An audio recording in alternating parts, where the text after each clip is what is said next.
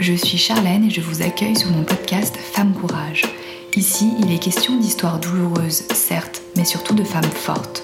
Elles nous racontent leur parcours de vie et leur reconstruction après un drame ou un trauma. Je les accueille sans jugement et avec toute la bienveillance qu'elles méritent. Bienvenue dans cette jolie bulle d'espoir. Bienvenue chez Femme Courage.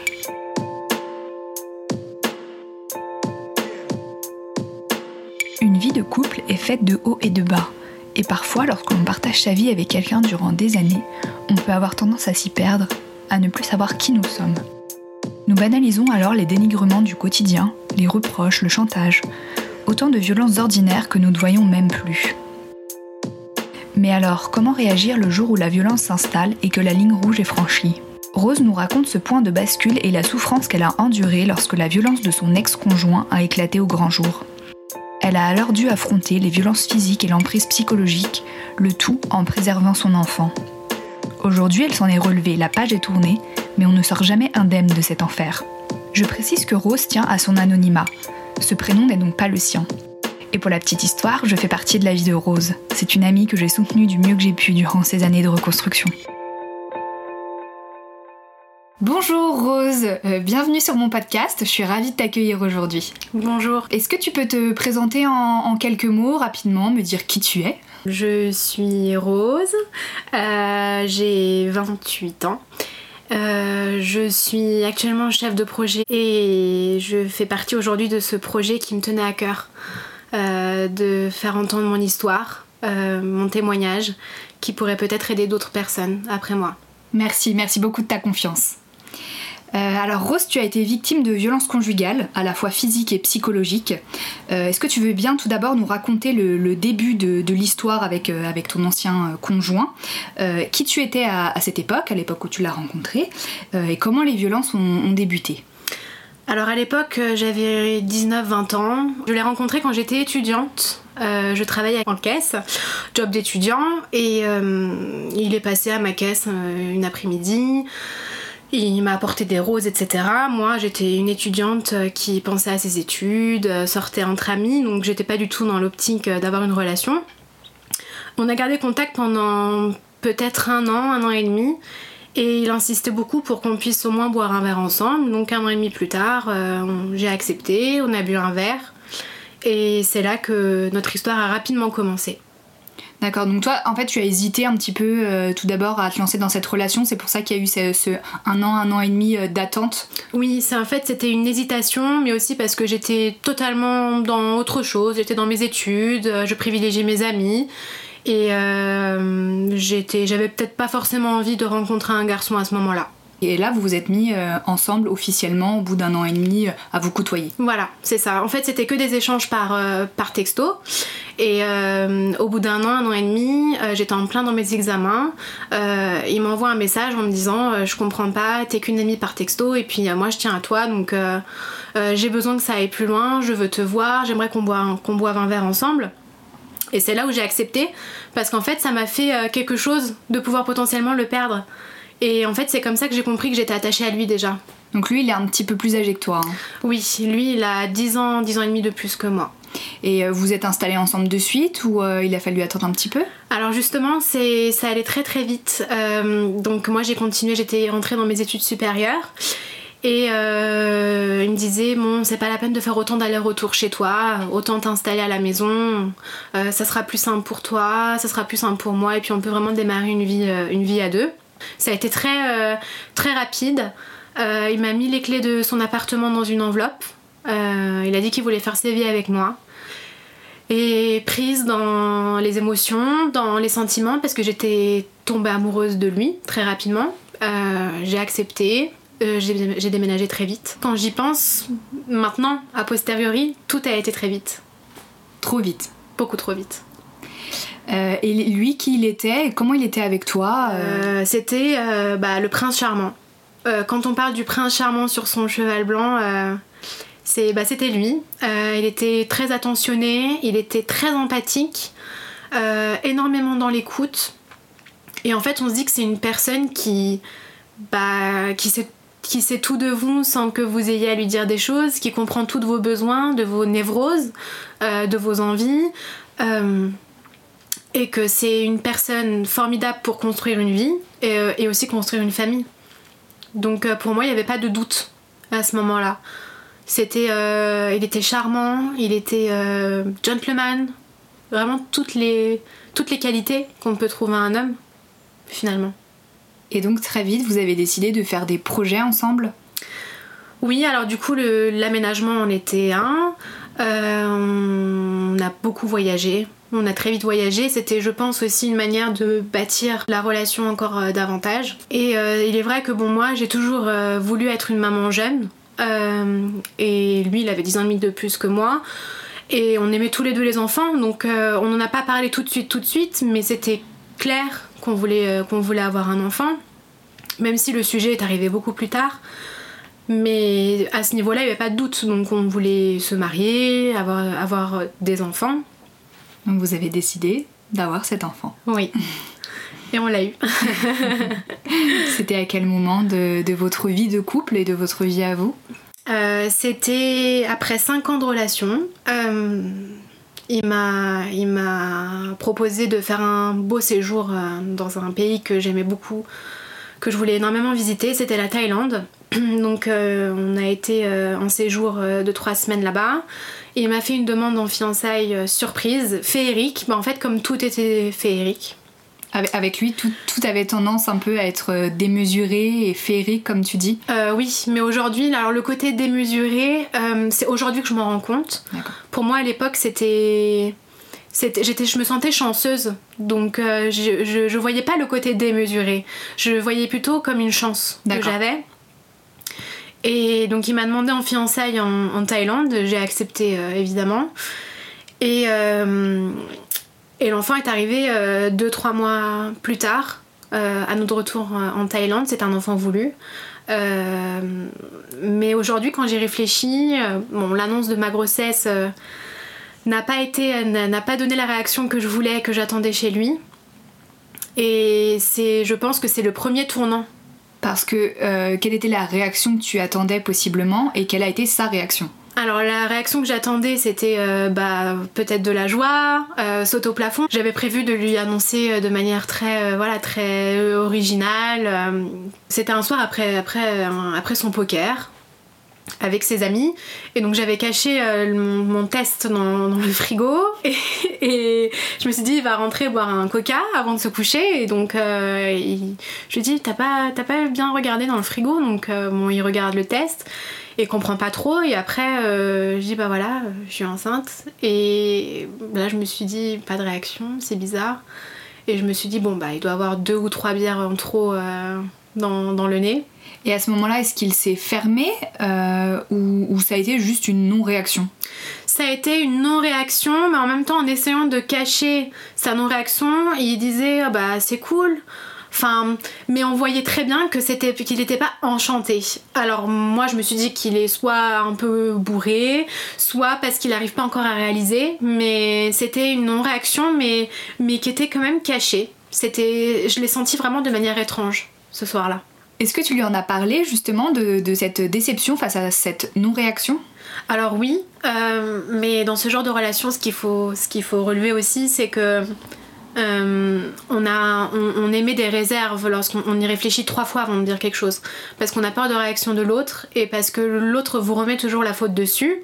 Donc j'avais peur de lui en parler parce que je me disais qu'il va me dire que je dramatise et que je suis toujours négative. Donc euh, je lui en ai parlé subtilement, mais je j'ai pas eu de réponse. Est-ce que c'était une habitude finalement chez lui de, de remettre comme ça la faute sur toi? C'était constamment, constamment le cas. Euh, bien évidemment, encore une fois, on s'en rend compte après, sinon on reste pas aussi longtemps. Euh, c'était toujours euh, de ma faute. Alors, c'était. Je dirais que dans les débuts et avant la naissance de ma fille, c'était de manière subtile. Donc c'était me faire culpabiliser et me faire prendre ma part de responsabilité alors que j'avais j'étais pas forcément fautive. c'était très subtil. Et en fait, ça a été un travail de longue haleine. Donc en fait, euh, en fait c'est bah, comme un lavage de cerveau. Donc ça se fait au fur et à mesure. Et au final, on se retrouve à s'excuser pour des choses euh, pour lesquelles on ne devrait même pas s'excuser parce qu'en plus, il n'y a même pas de faute. Donc euh, ça, c'est vraiment un travail à long terme. Mais après, après la naissance de, ma fille, c'est devenu plus flagrant. En fait, c'est comme si il mettait plus les formes. Donc en fait, c'était bah, une autre personne. Et, toute cette subtilité, justement, au moment, euh, au moment T, tu t'en es pas forcément rendu compte, c'est a posteriori, et on va, on va y revenir, que tu as pu faire ce, travail pour t'apercevoir qu'il t'avait euh, manipulé et fait ce lavage de cerveau, comme tu le dis si bien. Oui, alors c'est là où a été le, le travail le plus difficile. Euh, je, sens une émotion euh, palpable chez toi, Rose. Ce qu'on va faire, c'est qu'on va revenir plutôt sur, euh, sur ta grossesse, comment elle s'est déroulée et, l'accouchement. Oui. Alors, la grossesse en elle-même, c'est bien passé. Bon, déjà, c'était, comme je disais, un enfant voulu. Donc à ce moment-là, on vivait dans un appartement, bon le bail allait se terminer, etc. Donc il y avait des, petits soucis, donc on, devait, on devait déménager, sauf qu'il faisait rien du tout pour, pour ça. Bon, à l'époque, moi j'étais jeune diplômée, j'avais pas trouvé de premier job, donc euh, je travaillais pas. Donc pas de, pas revenus et pas de location possible euh, pour moi. Et lui était en, reconversion, donc il avait pas non plus de revenus. Enfin, on pouvait pas euh, créer un dossier de location. Et donc je me suis battue, je me suis battue pour avoir des garants, pour pouvoir avoir un dossier, et lui ne faisait absolument rien. Et du coup, moi, toujours avec des pincettes et avec peur, euh, je lui disais mais ça y est je suis enceinte de 4 mois, 5 mois, 6 mois, il me disait t'inquiète pas, t'inquiète pas, tu stresses pour rien, puis il me criait dessus, un soir il a, il a tellement... Euh, il était tellement énervé, il a tapé sur le capot de la voiture que je me dis que l'airbag allait peut-être sortir à ce moment-là, tellement il tapait fort. Et j'étais enceinte de 5-6 mois. Et les mois avançaient et rien, rien n'avançait, au contraire, j'étais hyper angoissée. Euh, hyper angoissée parce que ça n'avançait pas, mais aussi parce que je voyais d'autres choses. Et avec cet enfant qui allait arriver et en voyant de nouvelles choses, alors qu'on croit connaître la personne après 5 ans, c'est ce qui fait peur. Et finalement, j'ai réussi à monter un dossier de location, j'ai réussi à trouver un appartement à ce moment-là. Euh, ça s'est fait euh, peut-être une semaine avant que je rentre à la maternité. Et, aujourd'hui, a posteriori, vraiment, quand j'analyse tout ce qui s'est passé, tout ce travail de reconstruction que je fais, je me rends compte que hum, on avait détecté que l'enfant ne grandissait pas bien euh, dans mon ventre, et c'est pour ça qu'on m'a déclenché un petit peu avant terme. Hum, c'est parce que j'étais trop stressée, euh, parce que je visitais des appartements et je cachais ma grossesse pour l'avoir plus facilement, et donc du coup mon ventre n'avançait pas. Euh, la petite manquait de place, et donc on a dû déclencher mon accouchement. Et donc ta fille est née et donc ma fille est née. Est-ce que tu veux nous, raconter un petit peu ton, ton accouchement? Euh, Ma fille est née, donc euh, je suis rentrée en catastrophe à, la maternité parce qu'il devait la sortir absolument. Euh, parce qu'elle n'allait pas très bien et l'accouchement lui-même s'est très bien passé mais c'est tout ce qui est autour qui s'est très mal passé pendant que j'étais sur la table d'accouchement il a dit qu'il voulait raccompagner sa mère chez elle. Il m'a dit euh, ma mère, euh, ta mère est là, elle attend. Euh, elle viendra elle te soutenir. je vais juste déposer ma mère. bon, sur le coup. en fait, sur le coup, on, se pose pas de questions, quoi. De toute façon, t'étais dans le feu de l'action. Voilà, on est dans un état second. Puis comme il y avait des complications au niveau de la santé de ma fille, j'étais, j'étais vraiment, j'avais peur de la césarienne, j'avais peur qu'elle aille pas bien, voilà. Donc c'était euh, toute une autre crainte, mais sur le coup, ça m'a, vraiment, euh, oui, choqué. Et lorsque la petite euh, est enfin arrivée, après avoir subi plusieurs complications et des ascenseurs émotionnels de la part des sages-femmes et des équipes gynécologiques, donc finalement, elle est née, elle allait très bien, tout, est, tout s'est bien passé, l'accouchement lui-même, mais après, une fois qu'il a pris la petite dans ses bras, je sais pas. Alors il pleurait, mais mais aujourd'hui, vraiment, je me rends compte que c'était vraiment pas des larmes de joie. C'était. C'était. C'était. Je, je saurais pas du tout expliquer cette sensation que j'ai eue à ce moment-là. Mais c'était. C'était des larmes, on dirait, de tristesse. Il était un peu désemparé euh, d'avoir le bébé dans les bras? Alors je dirais pas désemparé, mais c'est comme s'il s'excusait avec l'enfant dans ses bras. Je sais pas. Aujourd'hui, c'est. Sur le coup, c'est cette impression que ça m'a donné. Aujourd'hui, avec tout ce que j'ai subi, euh, j'ai l'impression que ça confirme ce, ressenti-là. Et post-accouchement, comment il a été avec toi? Alors euh, j'ai dû rester à la maternité euh, pas mal de temps, une, bonne semaine, euh, parce que la petite était pas, enfin elle grandissait pas comme il fallait. Donc il était très absent. Alors à ce moment-là on déménageait justement parce que j'avais signé l'appartement une semaine avant de rentrer à la maternité. Donc il me disait voilà, là je déménage l'autre appartement dans le nouveau. Donc je fais ci, ci, ça. En même temps, c'était toujours quelqu'un d'occupé. En fait, toujours occupé, mais euh, voilà, je me dis le pauvre, euh, il, déménage tout l'ancien appartement. En plus, je m'excusais peut-être en me disant que t'es tout seul, enfin, je peux pas t'aider.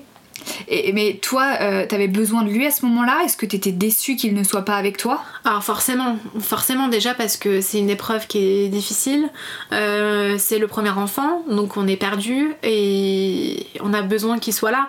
Même si ma mère venait beaucoup m'aider, mais à ce moment-là, on veut que le père de son enfant avec, avec soi, donc euh, c'était un peu compliqué pour moi.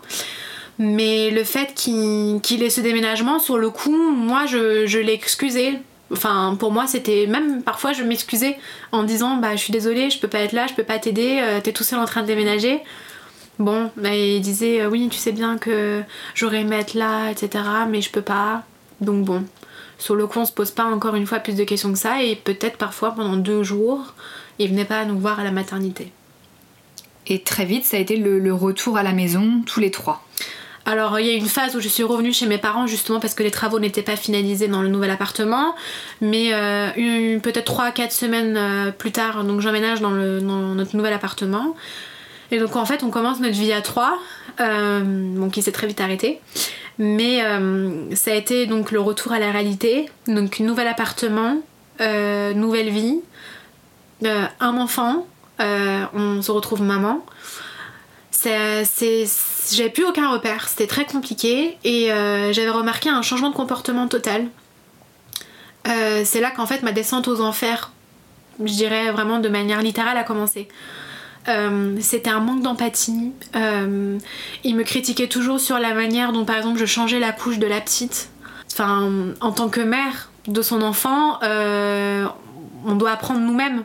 Donc, il y a beaucoup de choses qui ont été compliquées pour moi il, me dénigrait, euh, il m'humiliait et il me faisait clairement comprendre que je m'occupais pas bien d'elle, quoi.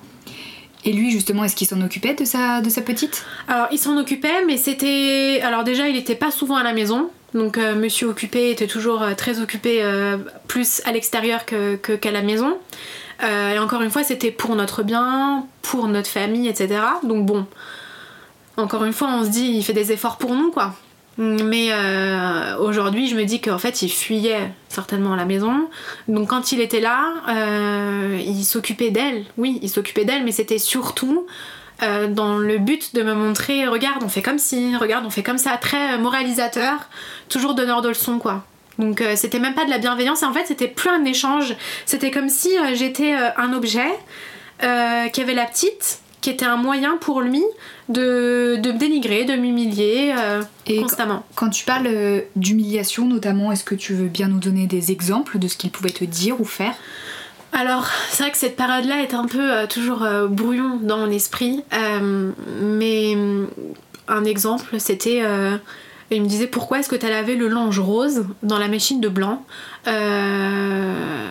Et ensuite ça alors Peut-être que là, en le racontant, ça a l'air minime, mais ça prenait des proportions parce que c'est des personnes qui aiment beaucoup euh, créer le conflit. Et bon, même si je faisais profil bas, au bout d'un moment, j'étais fatiguée, euh, je venais d'accoucher, je m'étais retrouvée dans des cartons, j'emménage dans un appartement aussi qui n'est pas totalement finalisé. J'avais beaucoup de pression et je prenais beaucoup sur moi, mais là j'étais rentrée dans une phase où je disais mais pourquoi est-ce que tu te mènes des machines que je lance pour la petite? Non mais c'était un exemple parmi d'autres. Et à ce moment-là, il me dit euh, une femme, elle doit pas ouvrir sa bouche, euh, t'as la langue plus, plus pendue que moi, enfin bref. Hein. Et donc ensuite, il monte, il te fait monter dans, un, dans une colère euh, noire, et ensuite il dit mais t'es complètement folle. Et en fait, on se retrouve désemparé, et en fait, on se retrouve bah ouais, désemparé, perdu, on se dit mais qu'est-ce qui m'arrive, qu'est-ce qui nous arrive? Et, peut-être même euh, que tu t'étais mise aussi à douter de toi-même à ce moment-là. Ah complètement, complètement. Déjà, euh, déjà postpartum c'est pas facile euh, avec la dépression postpartum, mais là j'étais, oui j'étais, en fait j'étais perdue.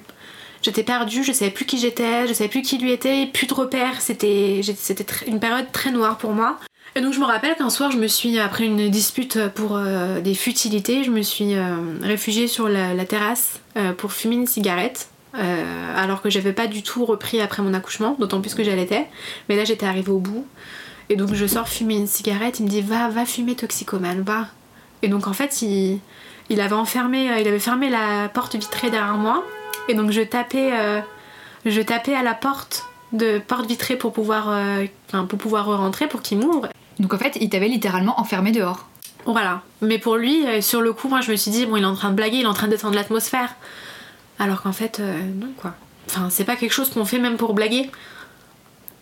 Et ce qui m'a, ce qui m'a beaucoup frappé dans ces toutes mini, mini disputes, c'est qu'en fait, ça, ça, devenait des disputes parce que je, je n'allais plus dans son sens parce que euh, je m'opposais, parce que enfin je m'opposais, j'étais pas dans une, dans une relation de conflit, mais parce que je disais ce que moi je pensais vraiment, et c'est là où bah, il le supportait pas, et ça partait en crise, et, et je voyais dans son regard, bah en fait c'est comme si euh, je voyais vraiment quelqu'un d'autre, et ça existe pas que dans les films, et c'est flagrant, et c'est très destructeur, et comme je comprenais pas du tout ce qui m'arrivait, un soir je j'étais sur mon canapé, euh, je venais de m'occuper de, la, petite, et je m'assois 5 minutes, je, tape sur Google totalement par hasard euh, manipulateur.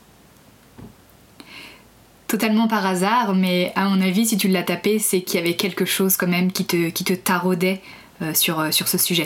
Je pense, oui, inconsciemment. Pourtant, j'en avais pas parlé, enfin, je sais pas comment ce, mot m'est venu à l'esprit, de là le taper sur mon téléphone. Et là, euh, bah, je pense que c'est là que ma vie a changé. Parce que euh, bon, je suis tombée sur euh, un site qui énonçait en 10 points les caractéristiques principales d'un manipulateur. Et donc là, ça a été la douche froide.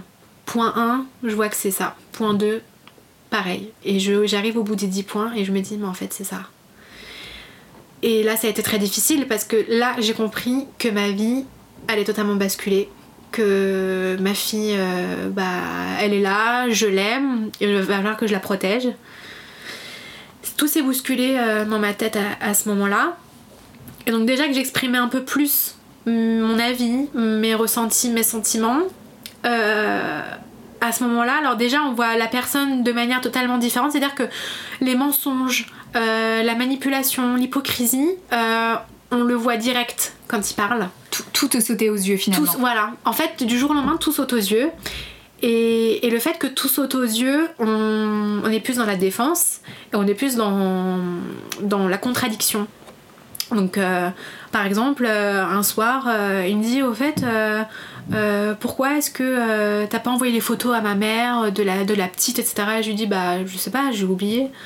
Enfin, j'ai mille choses à faire, euh, j'ai, complètement oublié. Pourquoi tu lui envoies pas toi? Et donc là, le pourquoi tu lui envoies pas toi, ah, ça a créé une dispute. Donc ça, j'aurais été incapable de le dire les 5 ans précédents. Donc c'est des changements comme ça que j'ai opérés et donc plus les changements ont été de, enfin, sont venus de mon côté, et là, plus les violences euh, physiques euh, et verbales sont arrivées. Parce qu'il supportait pas de voir que j'avais compris en fait qu'il me mentait, qu'il me manipulait. Et quand tu parles de violence physique, justement, est à quel moment c'est intervenu et dans quel contexte? Il y a eu une première séparation, je suis revenue chez, mes parents euh, courant du mois d'août parce que toutes ces disputes, etc., j'en pouvais plus. Et je suis rentrée, rentrée à, la maison, j'ai regardé ma fille après une semaine, je me suis dit mais c'est pas possible. Euh, c'est un nourrisson, on aime cet enfant, c'est un enfant qu'on a eu par amour. Tout allait bien dans notre couple, parce qu'à l'époque je pensais que tout allait bien, tout va bien dans notre couple, je vois pas de raison pourquoi on séparait. C'est le fameux cap des jeunes parents après un accouchement. Donc c'est pas possible, donc je suis revenue à la maison. Et, là il me dit euh, je serai toi, je serai pas revenue. Euh. Donc là, en fait, on, a est, encore monté dans un grade de violence verbale. Et donc, euh, plus il montait dans sa, violence, et plus moi je m'opposais. Et donc, en fait, un soir, c'était même pas un soir d'ailleurs, c'était un, un, jour, euh, il m'a fait une balayette à la jambe. il, a, il avait la petite dans, dans, un de ses bras, il a tapé avec sa paume contre mon nez. Et moi, j'ai cherché à, à prendre la fuite sur le coup. Alors c'est totalement de manière instinctive. qu'on le fait. Je me suis ruée vers la porte de l'appartement, j'ai couru vers le couloir de l'immeuble et, euh, et, je criais au secours. Et lui avait la petite dans ses bras qui à l'époque ne tenait même pas encore sa nuque, c'était un nourrisson. Et donc l'ascenseur était à mon étage, donc j'essaie de rentrer dans l'ascenseur et il me tire et j'étais en chaussettes et je glissais dans le couloir et je criais au secours et personne n'y arrivait. Et à ce moment-là, je voyais les yeux de ma fille qui me fixaient. Euh, c'était, c'était, c'est une scène qui me revient souvent et que je pourrais jamais oublier. Et, et quand je crie au secours, je me disais mais c'est pas possible, il y a personne dans cet immeuble qui peut venir m'aider, enfin il y a personne qui sort. Et donc là, le gardien, le gardien est monté, il est venu m'aider, et donc là, changement de comportement. C'est ma, chérie, pourquoi tu fais une crise? C'est rien, on va juste faire un vaccin, euh, t'inquiète pas, te mets pas dans ces états-là. Et il tape sur l'épaule du monsieur en disant Tiens, tu veux venir à la maison boire un coca? Et là, en fait, j'ai regardé, euh, j'ai regardé ma fille, je l'ai regardé lui, et je me suis dit Mais alors, je suis en train de devenir folle en fait. Peut-être qu'il a raison, peut-être qu'en fait, euh, il me dit que je suis folle, mais peut-être que je le suis vraiment. Et donc euh, suite à ça, euh, je suis partie. Je suis plus jamais revenue. Je suis partie avec le minimum des affaires pour ma fille et moi. Et là après c'est une longue procédure juridique. T'es partie chez tes parents? Je suis partie, voilà. Je suis partie chez mes parents. Enfin je suis revenue du coup chez mes parents.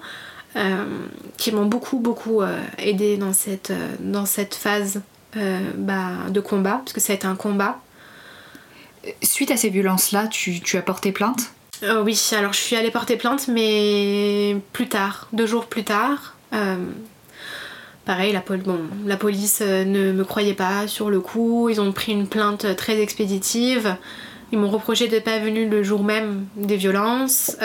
ils m'ont absolument pas parlé des UMJ, donc unités médico-judiciaires, vers lesquelles on doit se tourner quand on subit des violences à la fois physiques et psychologiques. Il faut absolument, euh, faut absolument y aller parce que c'est ce qui va aider dans la procédure euh, pénale et aussi au civil. Euh, c'est un médecin qui va regarder les, les, marques physiques et aussi évaluer les impacts psychologiques dans le stress post-traumatique.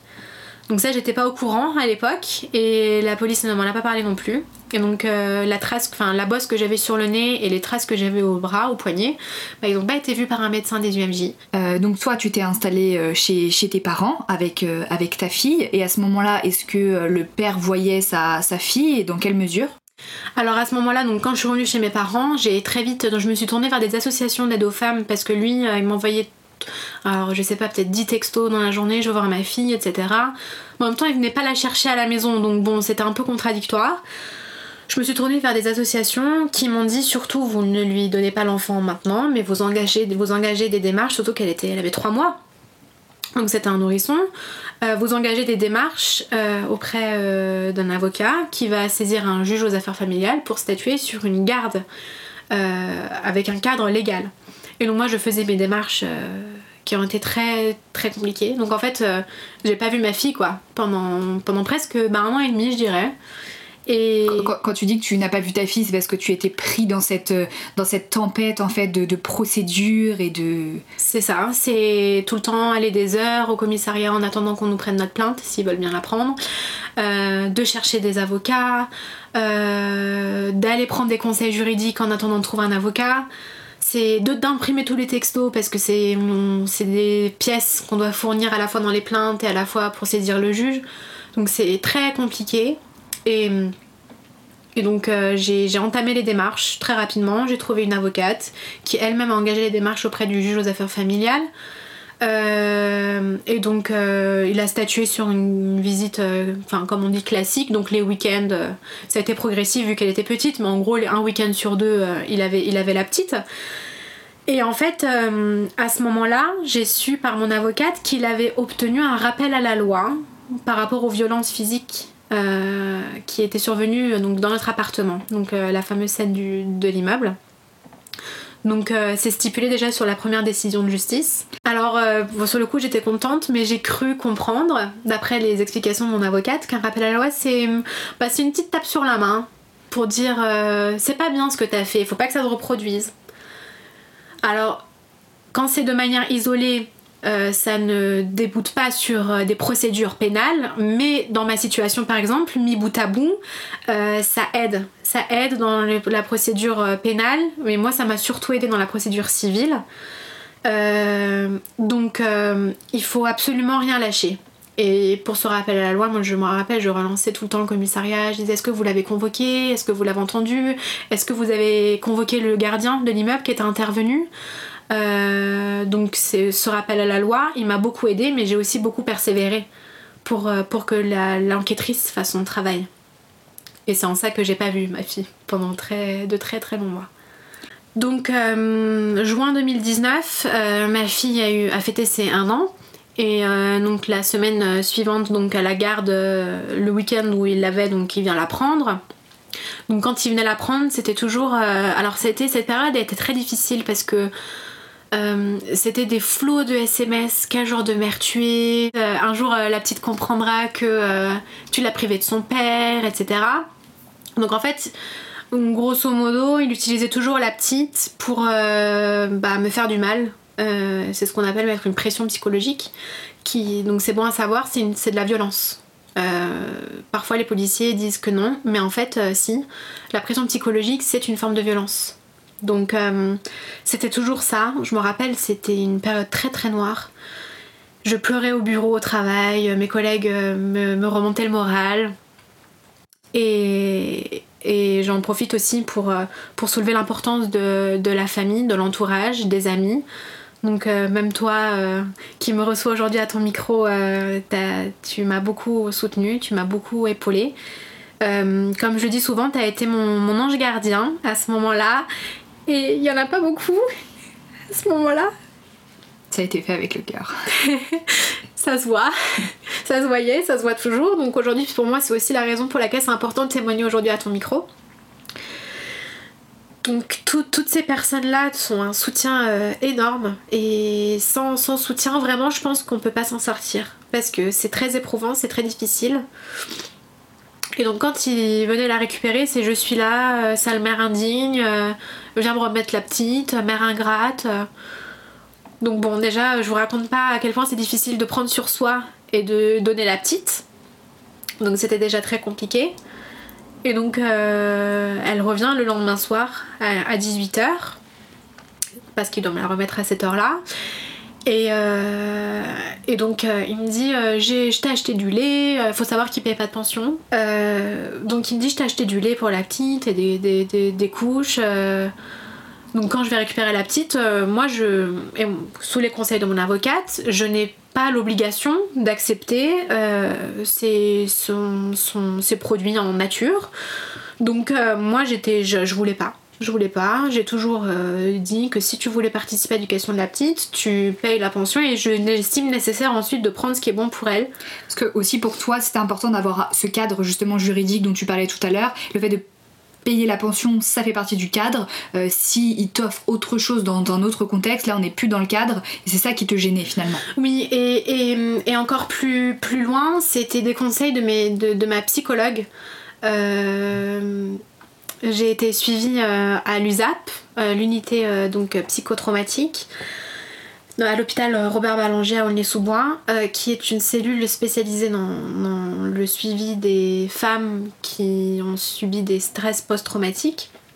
en principal, principalement à cause de violences conjugales. Et donc en fait, ma reconstruction grâce à aussi à cette psychologue a été justement de, de dire aux manipulateurs non, justement, c'est en ça que le cadre légal était très, très important pour moi. C'est euh, on s'en tient à ce cadre strict. Parce qu'en fait ces personnes-là vous consument à petit feu. Et si on leur dit oui une fois, là on est sûr en fait bah en fait on meurt à petit feu. Donc il fallait dire non. Donc moi j'ai pas pas pris la boîte de lait, euh, je l'ai posé dans son coffre. Et donc là il crie euh, partout au bout de ma rue pourquoi tu jettes la boîte de lait euh, j'ai fait les courses pour la petite. Et donc en fait euh, parfois on se dit mais est-ce que j'ai jeté la boîte? Et en fait aujourd'hui je sais que non. Je n'ai absolument pas jeté cette boîte de lait je l'ai posée.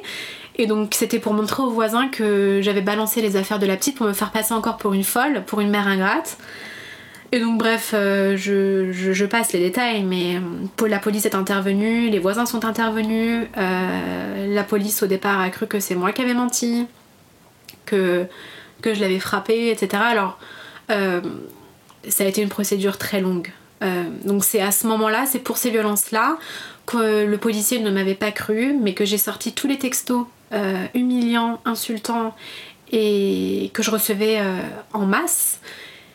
Donc j'ai porté plainte pour harcèlement, pour violence physique. Et le policier au départ qui voulait pas prendre ma plainte, à la fin s'est excusé. Il a dit je suis désolée. Euh, je... Il a remonté ses manches, je me rappelle très bien, j'ai l'image en tête. Il a remonté ses manches et m'a dit bon, on va faire une plainte complète. Comme ça, ça pourra vous aider pour la suite de la procédure. Donc, euh, de... Donc même mon avocate était, euh, était épatée par la qualité de la plainte qui avait été prise par le, par le fonctionnaire de police. Et donc euh, il m'a dit je vais vous envoyer euh, donc euh, aux UMJ pour retentissement psychologique. Donc je suis partie donc aux UMJ et en fait les UMJ délivrent un nombre d'ITT, donc interruption temporaire de travail, qui n'est pas un arrêt de travail du tout, mais ça permet au juge, au magistrat d'évaluer la gravité des faits, de l'impact que ça a eu. Donc j'ai eu 10 jours d'ITT et dans une procédure pénale, à partir de 8, on estime que c'est un impact grave. Donc euh, dans mon malheur, euh, j'ai eu de la chance au final. Tu parles de chance, mais finalement tu as juste été entendu. Finalement j'ai juste été entendue et finalement c'est quelque chose qui doit être normal. D'être entendu, de demander euh, si on veut être envoyé aux UMJ. mais je me suis beaucoup battue pour ça. Et j'en profite également pour rappeler qu'un policier, un fonctionnaire de, police, a l'obligation de prendre une plainte lorsqu'une victime le demande. Oui, et d'ailleurs quand on leur dit euh, mais c'est mon droit, ils disent euh, mais tu connais pas, vous connaissez pas bien mieux que nous euh, vos droits, mais bon il faut, faut c'est ce qui est difficile aussi. Alors du coup on se bat contre contre les violences, prouver ce qui nous est arrivé, surtout que les violences psychologiques sont très très difficiles à prouver. Alors, il y a eu des violences physiques aussi dans mon cas, mais pendant 5 ans après, je me suis rendu compte qu'il y avait des violences psychologiques aussi. Mais c'est un droit et il faut pas l'oublier et il faut parfois euh, persévérer parce que sinon on n'y arriverait pas. Et, toi, justement, pour prouver ces violences psychologiques, tu avais un certain nombre de, SMS, je crois. Oui, tu en avais été témoin d'ailleurs à l'époque. Euh, j'ai imprimé tous les textos qui étaient des pavés, mais des pavés. J'ai tout pris avec moi, donc je suis allée poser plainte, déposer plainte pour harcèlement. Euh, et euh, il faut vraiment, dans ces cas-là, euh, on le dit pas, on le dira jamais assez souvent, il faut tout garder. Il faut tout garder, il faut tout imprimer dans l'ordre chronologique, garder les dates, garder toutes les traces. Alors dans mon cas, c'était pas des appels et pas des messages vocaux, il y avait que des textos. Mais bon, c'était déjà des traces écrites, donc c'est déjà bien, enfin bien pour pouvoir pouvoir mener son combat. Donc euh, il faut vraiment tout garder, c'est très important. Et, euh, il disait de toute façon, euh, je n'ai ni peur de ton juge, ni de la police. Donc bon, suite à ça, donc il continuait beaucoup. en fait, il utilisait beaucoup l'autorité parentale parce qu'il avait reconnu l'enfant, donc il avait aussi l'autorité parentale concernant l'éducation de la petite, et il se servait beaucoup de cette autorité parentale pour ma, pourrir la vie. dans ses textos, c'était toujours la porte d'entrée. Donc euh, j'ai cherché une autre avocate qui soit un peu plus, comment dire, euh, spécialisée. Spécialisée euh, dans ces violences-là, les, les violences surtout psychologiques qui m'a beaucoup aidé. On a donc on a ressaisi le juge aux affaires familiales, donc c'était pas du tout pour la procédure pénale, mais c'était surtout pour pouvoir bah, lui retirer cette autorité parentale, parce que c'était cette porte d'entrée là qu'il utilisait pour me pourrir la vie, et parce qu'au final il ne montrait pas d'intérêt pour l'enfant. Euh, c'était uniquement pour pouvoir m'atteindre moi. Donc euh, j'ai saisi euh, le juge une deuxième fois et les passations de l'enfant j'essayais de pas les faire parce que je pouvais pas du tout lui être confrontée. et donc du coup c'est toi qui intervenais avec, avec ton chéri pour pouvoir faire les passations de la petite. Euh, Parce que toi, toi psychologiquement, c'était trop compliqué euh, de, le voir face à toi et de lui remettre euh, l'enfant. Bah, c'était des nausées. C'est oui, c'est cette sensation de nausée, c'est le cœur qui, qui, bat, on dirait qu'il va sortir par la gorge tellement il bat fort. c'est des tremblements, c'est et puis il en jouait, il en jouait. Donc pour moi, c'était hors de question que je le que, que je le que je l'affronte. C'était physiquement pas possible et psychologiquement pas possible et c'était déconseillé par mon avocate parce qu'en fait c'est ce genre de personne qui pousse à bout et qui veut vous pousser à la faute. Donc il faut surtout pas, euh, surtout pas rentrer dans leur jeu. Et, donc du coup ça a duré peut-être trois mois, deux mois et demi, trois mois. Et donc on a ressaisi le juge en urgence et euh, ça a été euh, le tournant de ma vie. on a réussi à prouver qu'il se servait de l'enfant pour... Enfin qu'il instrumentalisait d'ailleurs, le juge a employé ce terme, qu'il instrumentalisait l'enfant pour exercer sur moi une pression psychologique. Et donc pour cette raison-là, euh, le juge lui a retiré son autorité parentale. Est-ce que tu peux nous expliquer justement ce qu'est l'autorité parentale et euh, ce que ça implique pour lui d'en être destitué? Alors l'autorité parentale est, donc euh, donnée aux deux parents. Donc puisque lui a reconnu l'enfant, automatiquement il avait l'autorité parentale. Donc l'autorité parentale donne le droit et le devoir à chaque parent de prendre des décisions en rapport avec l'éducation, la santé de l'enfant. Donc ça veut dire que les parents séparés, qui ont chacun l'autorité parentale, ils ont le droit, chacun, de prendre des décisions, que ce soit par rapport aux activités extrascolaires, à la scolarité, enfin à la santé, tout un tas de choses. En tout cas, ce que je sais, c'est que c'est très difficile à retirer. Et euh, aujourd'hui encore, quand j'en parle autour de moi, euh, beaucoup de gens me disent oh, Tu sais que c'était pas à gagner, hein. c'est très grave de retirer l'autorité parentale à un parent. Alors, tu dis que c'est très grave, mais en fait, c'est à la hauteur de ce que tu as subi aussi. C'est-à-dire que c'est pas un hasard s'il a été destitué de, ses, droits, sur l'enfant. Oui, c'est vrai, tu, as totalement raison. Et le juge a rendu une, merveilleuse décision. Euh, même mon avocate, quand elle l'a reçue, elle y croyait pas. Elle m'a appelé, j'étais au travail, j'ai fondu en larmes, mes collègues ont fondu en larmes. Euh, toi, t'as fondu en larmes aussi, je m'en rappelle. Donc. Euh, il a repris euh, dans sa décision tous les, les, points dans les textos, vraiment en les citant, dans lesquels il me dénigre, il m'humilie et il utilise la petite contre moi. Et pour ces motifs-là, euh, il lui retire l'autorité parentale. Et ça, ça a été un soulagement. Un soulagement parce qu'il ne pouvait plus utiliser la petite sous couvert d'autorité parentale pour me harceler. C'était déjà un point en moins.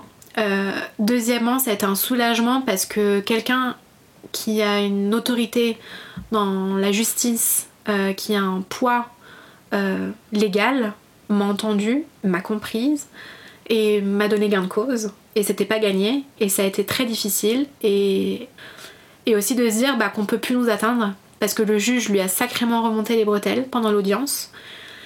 Et il lui a clairement dit que désormais, s'il avait quelque chose à demander euh, ou quelque chose qu'il voulait euh, modifier, c'est à lui qui venait en parler. Donc je me suis sentie protégée. Et ça, c'est ça, à ce moment-là, ça vaut tout l'or du monde. Alors juste par contre, il faut préciser que euh, être déchu de ses droits parentaux, ça signifie pas que, qu'il n'a plus le droit de voir l'enfant. C'est important de le, signaler. Il avait quand même le droit de, de garde. Oui, totalement. Donc il a quand même le droit de garde, ce qui me tient aussi à cœur. Et ça, c'est important aussi de le, soulever. Je, pense que c'est important qu'elle puisse continuer à voir son père. Euh, c'est important euh, que son père soit dans sa vie. Alors, avec les manipulateurs, souvent la crainte, c'est l'impact psychologique sur l'enfant. Donc, j'ai peur qu'il lui mouline le cerveau, si je puis dire, parce que c'est vraiment comme je le vois. J'ai l'impression qu'il m'a broyé le cerveau, donc j'ai aussi cette image par rapport à ma fille. Mais euh, aujourd'hui, plus le temps passe, plus je prends confiance en moi parce que ça fait partie aussi de la reconstruction, surtout quand on a eu affaire à un, pervers narcissique, c'est de reprendre la confiance en soi, euh, de croire en soi. Et plus ça avance, plus le temps passe, moins je m'en fais à ce niveau-là. Donc il s'occupe bien, bien d'elle quand elle est avec lui. J'ai pas de crainte spécifique. Je sais qu'il s'occupe bien d'elle. Euh, elle s'amuse, donc euh, j'ai des photos aussi. Donc bon, j'ai pas de crainte. C'était important pour moi qu'il puisse garder son droit de visite.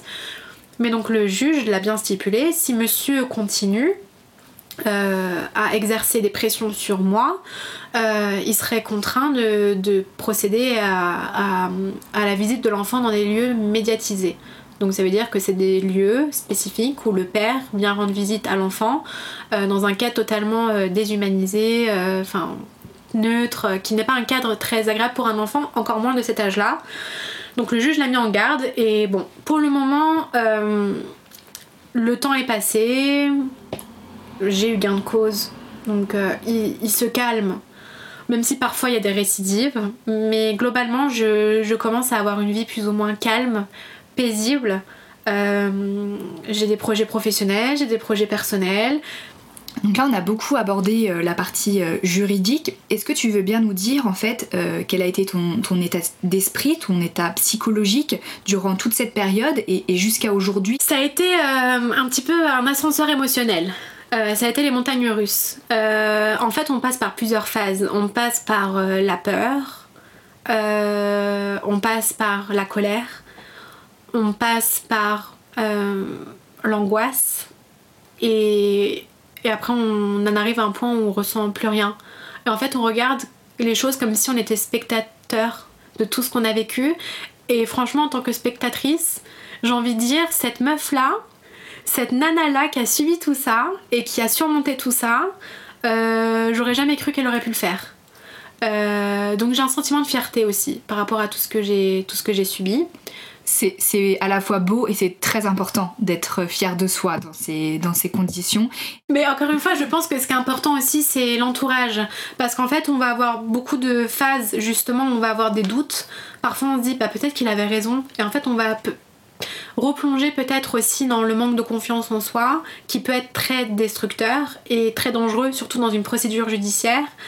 Euh, et de reconstruction aussi. Donc toutes ces personnes-là autour de vous qui vous soutiennent dans ces moments-là sont très importants pour vous ramener à la réalité sans cesse.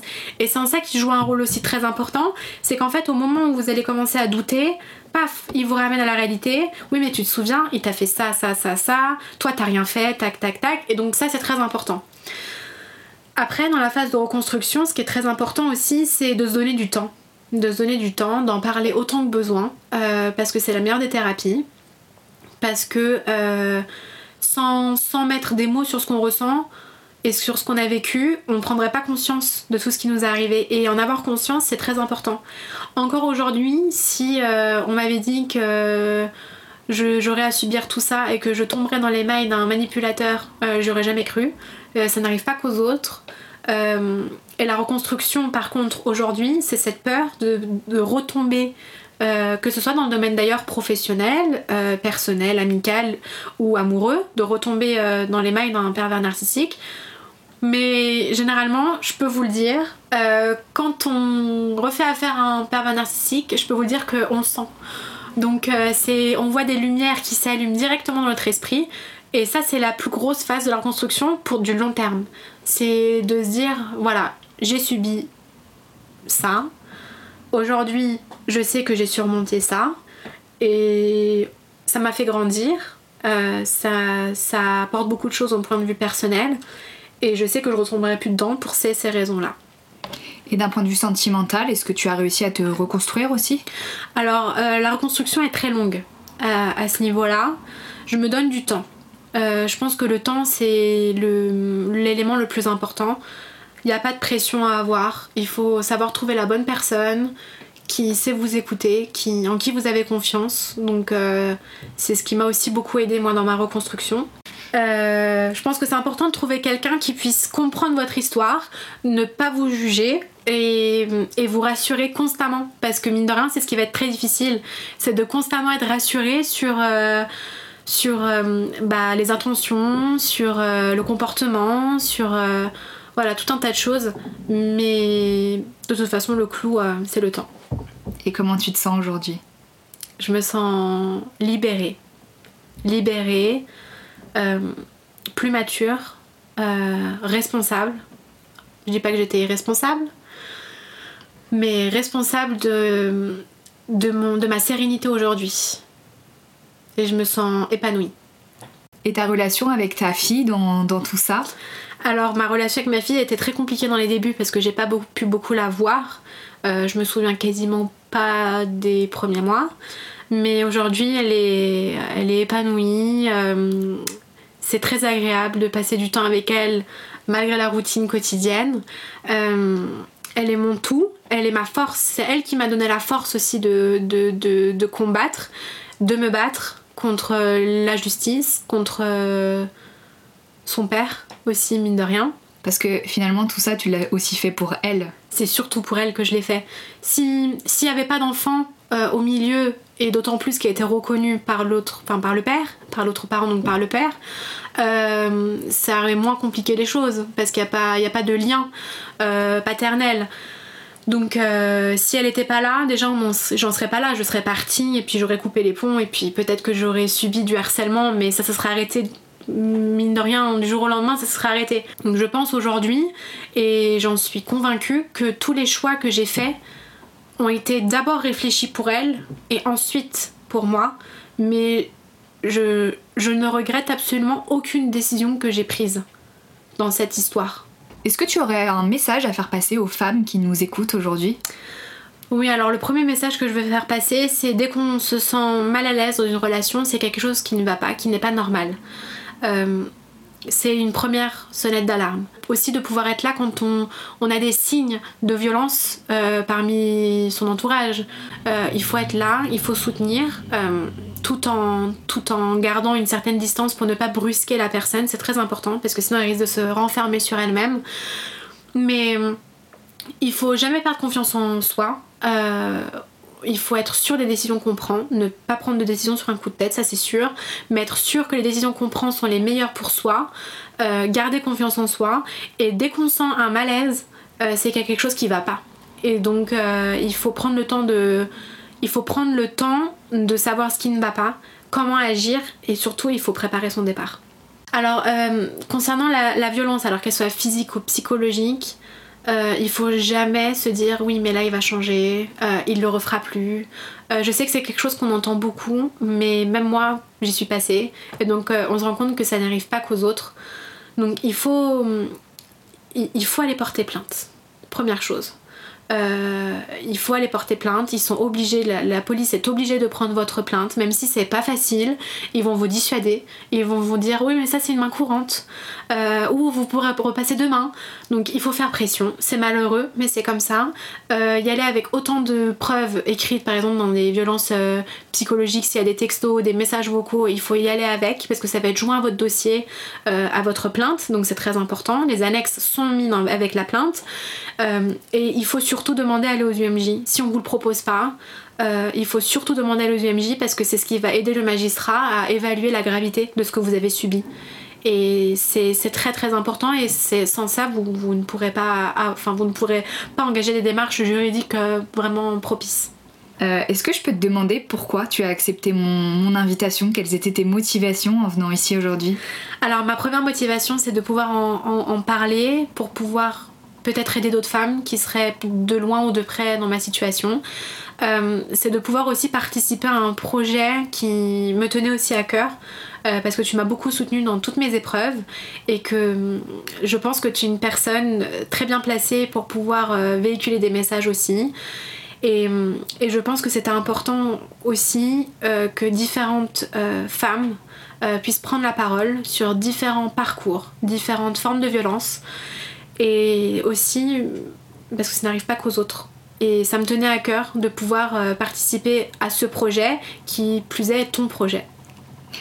Merci Rose, ça me touche d'autant plus qu'on se connaît, donc, euh, donc forcément je, suis d'autant plus touchée.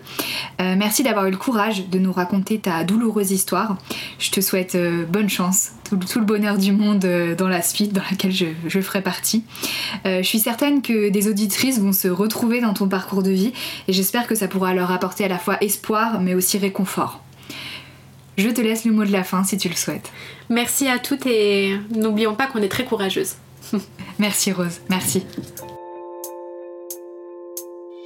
Merci à Rose d'avoir évoqué ce sujet tabou dont les femmes ont souvent honte. Pourtant, les victimes, ce sont elles, et elles ne seront jamais responsables des agissements odieux de leurs conjoints. Au cours d'une année, on estime à 213 000 le nombre de femmes âgées de 18 à 75 ans victimes de violences physiques et ou sexuelles commises par leurs conjoints ou ex-conjoints. Et parmi elles, chaque année, environ 150 sont tuées des suites de ces violences. Je ne sais pas vous, mais moi, ces chiffres me font froid dans le dos. Merci pour votre écoute et je vous dis à très vite pour un prochain épisode. Et n'oubliez pas que vous êtes toutes des femmes courage.